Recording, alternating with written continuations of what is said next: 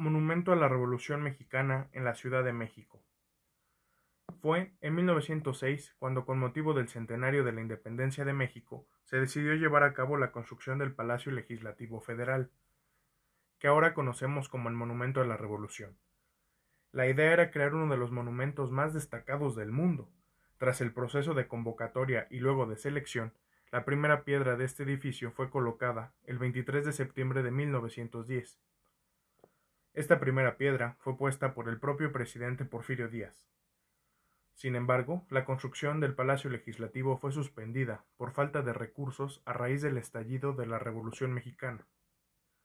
Aunque, una vez terminado el movimiento social, el arquitecto mexicano Carlos Obregón Santa Cecilia propuso aprovechar parte de la estructura de la frustrada sede legislativa para erigir un monumento a la entonces recién terminada Revolución Mexicana. Dicha sugerencia fue aceptada. Entonces, en 1933 se pusieron manos a la obra. Santa Cecilia revitalizó el concepto arquitectónico e hizo una combinación entre la estructura original y elementos del Art Deco, como las grandes proporciones.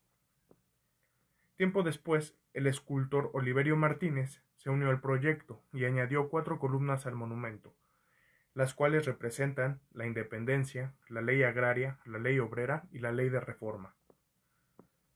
Cabe señalar que es precisamente en estas columnas donde se encuentran los restos de próceres revolucionarios. Venustiano Carranza, Francisco Villa, Francisco y Madero y Plutarco Elías Calles. La construcción logró ser concluida en 1938.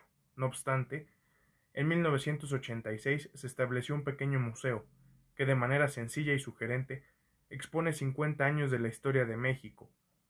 Desde 1867, año en que Benito Juárez reafirmó la soberanía nacional, hasta el año de 1917, en que se firma la nueva Constitución mexicana, la Constitución mexicana que actualmente nos rige.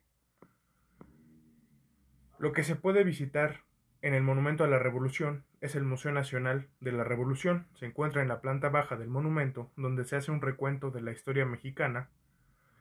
Y además se encuentran 400 piezas expuestas, como banderas, documentos, fotografías, etc.